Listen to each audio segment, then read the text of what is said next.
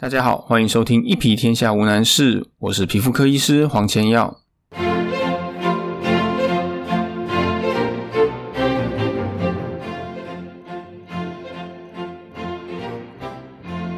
今天想要来跟你聊一下上网查资料这件事。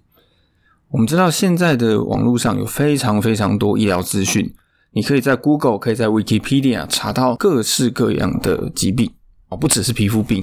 所有的病，你大概都可以在网络上看到一些基本的认识。那也有很多的热心的医疗从业人员，当然包括医师，他会不管是做呃 YouTube 的影片，或者是写文章。那当然现在有越来越多人投入呃 Podcast 录制，所以你可以接受到医疗资讯真的非常的多。为什么我们要来特别聊一下这件事情？因为这个资讯真的太多了。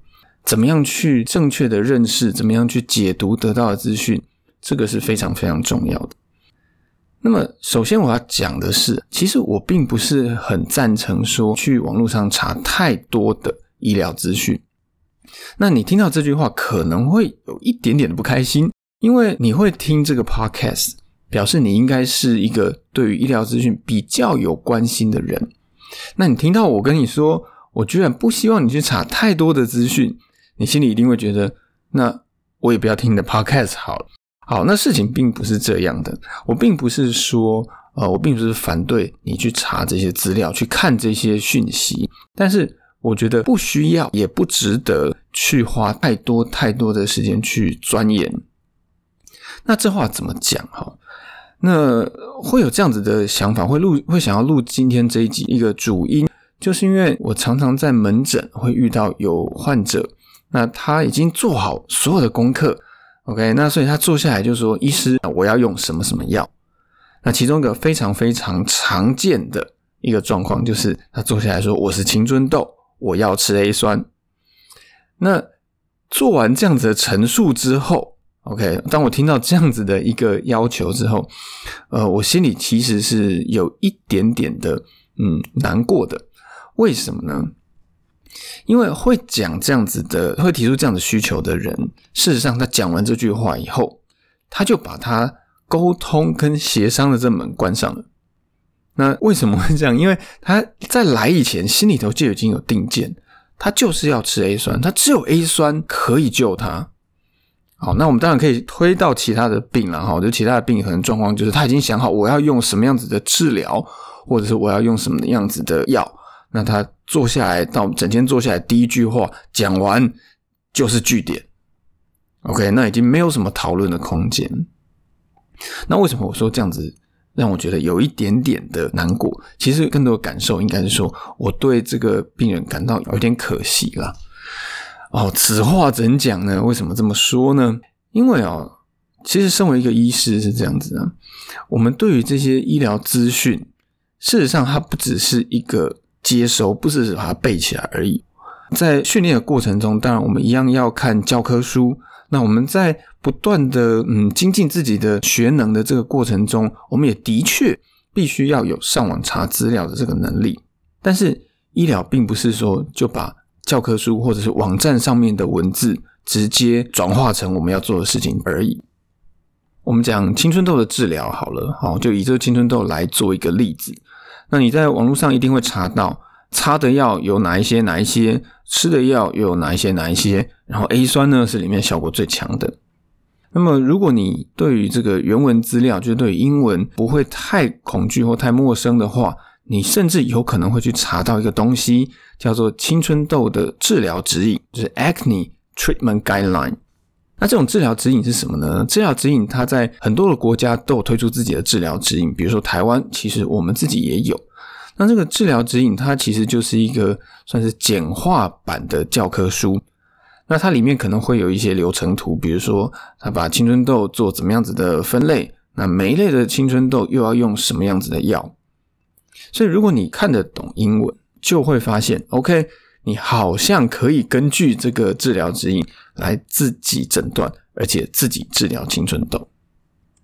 但是事情就是没有这么简单。为什么没有这么简单？因为在这个治疗指引里面，他会告诉你，比如说脓疱型的青春痘应该要擦什么样的药，那如果没效，再换擦什么样子的药，如果没效，那要开始做口服药的治疗。好，那我问你啊，什么样叫做没效？好，这是第一个问题。那第二个，那要擦多久？再来呢？OK，如果我们最后进行到吃药这个步骤，吃药怎么吃？又要吃多久？什么时候停下来？停下来以后，然后呢？你会发现这里面还有太多太多的问题，并没有告诉你，里面并没有提供解答。那并不是说做这个治疗指引的人留一手，而是因为。医疗本来就是牵涉到很多经验以及临床现场判断的一个学问，所以你拿到这样子的资料，你并没有办法照本宣科就做好一个治疗的计划。那这个治疗计划，事实上是决定一个医师或者是说决定一个医疗能不能够成功最重要的一个关键。因为医疗事实上不如大部分的人想的这么简单。并不是说某一个病，然后对应什么药啊，这样用就可以好。其实不是。比如说青春痘啊，我们刚刚讲的青春痘来说，这这些治疗指引上面都写的清清楚楚，什么阶段该用什么样子的药。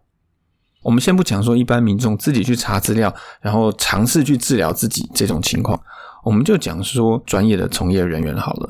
其实所有的医师都能够看到这份资料，对，因为这个东西它并不是保密的哦。其实你如果呃，大部分的医院呐，这个学校都能够取得这种资料，所有的医师都可以看得到啊。那理论上，如果说这个东西这么的厉害，那所有的医师治疗青春痘的效果应该都是一模一样的。但是你会发现，各个医师治疗青春痘的效果就是不一样。这就是治疗计划定的好跟不好所产生的不一样结果。事实上，所有的医师在训练过程中，他所接触到的资料，他所接触到的资讯，都是大同小异的。以皮肤科医师来讲，好了，我们在住院医师训练的过程中，我们要念的书是由皮肤科医学会所规定的，就是有哪一些指定教科书，这个是你必须要看。那所以理论上呢，大家看的书都一样，但是为什么到后来，大家的治疗方式或大家的想法，甚至大家的说法？会有点不一样，那这就是对于同样一个文本不同的诠释方法。那这个有点像导演，导演呢，他拿到一份剧本，拿到一份故事，接下来他不只是要照着这个故事照章把它给演出来，事实上他是要把它做一个消化以后，再用这个导演自己的想法、自己的演出方式再去做诠释。我不晓得你有没有看过以前，嗯，在两三年前有一段时间，有人喜欢讲这样子的笑话，就是同一个故事给不同的导演拍，会产生不同的结果。比如说，给拍这个变形金刚的 Michael Bay 拍，可能就会有很多的爆破，哎，那给吴宇森拍，可能就会有很多的白鸽子飞出来，等等，这样子不同的讲法。所以这是真的，哦，这是真的。或者是如果你对金庸的故事比较有兴趣。你会发现，像《神雕侠侣》被拍了很多次，但是《神雕侠侣》每一个版本，它着重的重点都有一点不太一样。那么，医师解读这些教科书的时候，事实上也会有同样的过程。所以，虽然这些教科书、这些资料、这个文字是一模一样的，但是每个医师看到的重点会不同。那么，一个医师的培养，在学校花了六年或者七年的时间，其实就是在培训这样子的能力。那么要具备这样子的能力，事实上，某一些层面上来讲，它必须靠时间去慢慢的磨出来。那么绝大部分不是本科系、不是科班的这个民众来讲，其实没有办法。不管你觉得你看了再多的书，念了再多的资料，你觉得自己再怎么样子天资聪颖，但是我必须很直白的告诉你，其实这都是不够的。那这真的不是知识分子的傲慢。哦，我要强调，这真的不是知识分子的傲慢，并不是说我们在学校念书比较久，呃，这天数比较多就怎么样怎么样，没有，这就是术业有专攻。我们讲其他的这个各个领域的行业来说好了，比如说金融业啊，那它可能是会计的专门，会计呢，那其实也很复杂，不是说我们好像报表，哎，自己上网查一下，现在有很多资料在讲啊，什么这个财务报表怎么看哦，三分钟学会看财务报表。但是你这些东西看完以后，你就能够去当会计师吗？你就能够取代会计师的专业吗？我告诉你，那真的是想太多。或者是法律好了，你可以上网去查到啊，什么六法全书的内容啊等等，那这些条文你都把它背下来，你都知道。但是你就能够取代法官或者是检察官这样的角色，或者你会觉得，哎，你比他懂，也不太可能嘛。所以我还是要强调，这绝对不是知识分子的傲慢，而是它是一个专业的训练过程。那各行各业、各行各业都有这样子训练的过程，每一个行业都有它专精的地方。刚刚好呢，医疗或者健康就是我们医师的专业。所以基本上，当你去看病的时候，我会建议可以放下这个一些成见、一些定见。与其你直接告诉医师说你想要什么什么药，不如你问问看医师说你有什么想法，你有什么建议，你有什么样子的规划。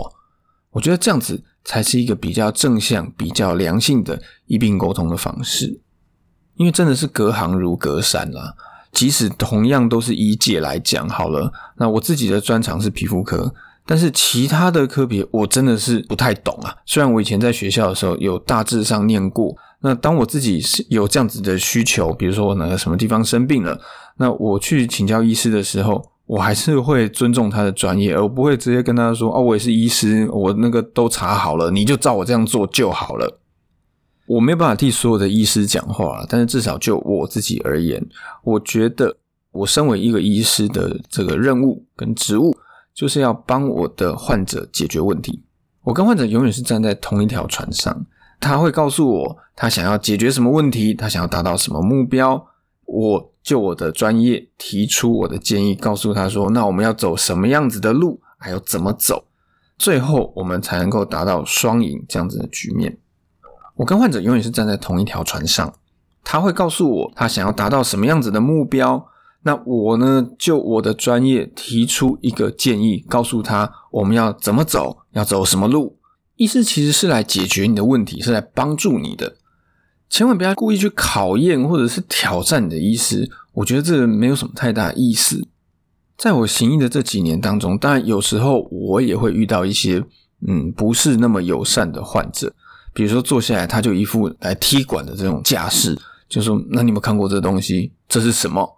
啊，或者是呢，他也许已经看过了三四家医院，那也都有了确定的诊断，但是他不说，他直接问我说：“好，真的这是什么？”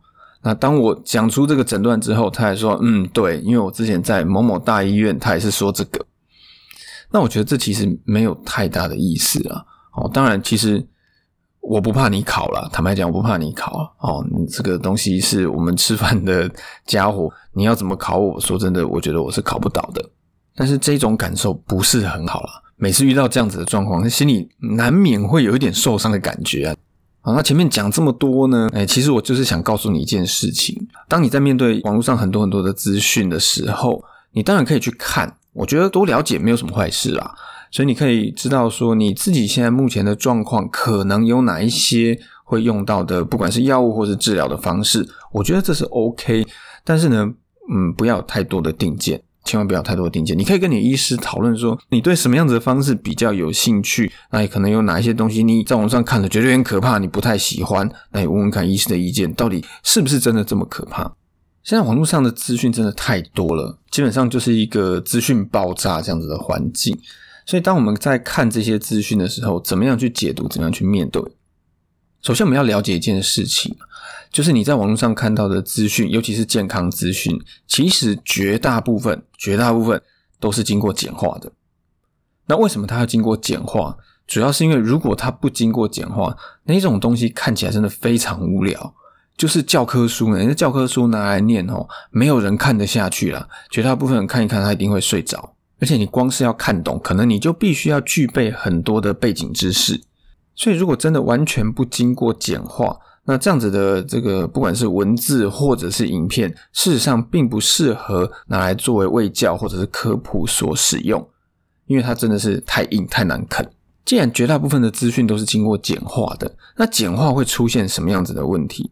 第一个，它一定是经过作者本身他的主观判断所决定留下来的东西。也就是说，他在一个很复杂、很长或者是很大一片的这个文本里面，截取他认为重要的，或者是截取他认为是有用的、正确的资讯。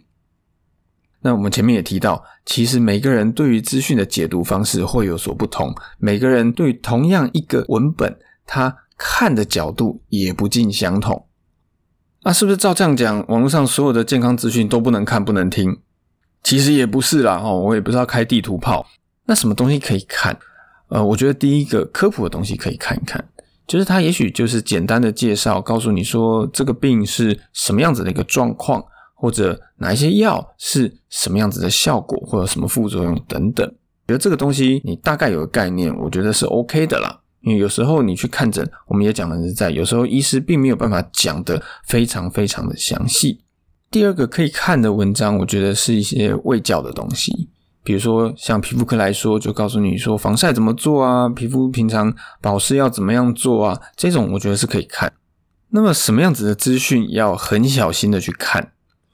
任何牵涉到治疗以及处置的文章，都必须很小心的去看，因为治疗跟处置绝对是整个环节中最复杂的一个阶段。我们再回到刚刚青春痘这个例子来讲好了，对青春痘你会查到有哪一些擦的药，可能有四种五种主要会用到的药物，但是。什么时候要用什么样子的药？什么样子的肤质要用什么样子的药？哪一个阶段要用什么样子的药？那这个药用完以后要怎么办？没效要如何处理？有效又要接下来做什么事情？这个东西绝对不是你在网络上看到资料会提到的，因为这些东西它都是一些经验的累积。所以我再强调一次啊，我绝对不是否定你的能力，我只是告诉你说，有些事情还是要让专业的来。回到前面，我刚刚有讲的一个故事，就是有的病人进来诊间坐下来以后，他就说：“我是青春痘，我要吃 A 酸。”好，那 A 酸对痘痘有没有效？当然有效，效果好不好？当然很好。但是它有它的副作用在，而且它也是一笔开销，并不是每一个人都需要用到 A 酸。如果你的问题可以用一个对身体副作用更少，而且更经济的方式来解决。但是只因为你坚持自己的意见而错过了，我不知道你会不会觉得很可惜呢？还是刚刚那句话，让专业的来。我们连带谈一个有一点相关的事情，就是线上问诊。像我自己的脸书、IG 私讯的部分，都是由我们小编帮忙整理回复。那的确常常会收到一些网友会寄他们的照片来，问说那这是什么样子的问题？好，那我可以跟你说，这个其实不是一个很好的做法。我们先撇开法规的这方面不谈啊，其实就目前台湾的法规来讲，线上问诊它是一个我们讲说灰色地带，都是有一点点保守的讲法哦啊，其实这个事情应该是不合法的。在目前的规定，你要给予诊断哦，医师要诊断要诊治病人，必须要亲自看诊。对，所以。这个是在法规上有明确的规定。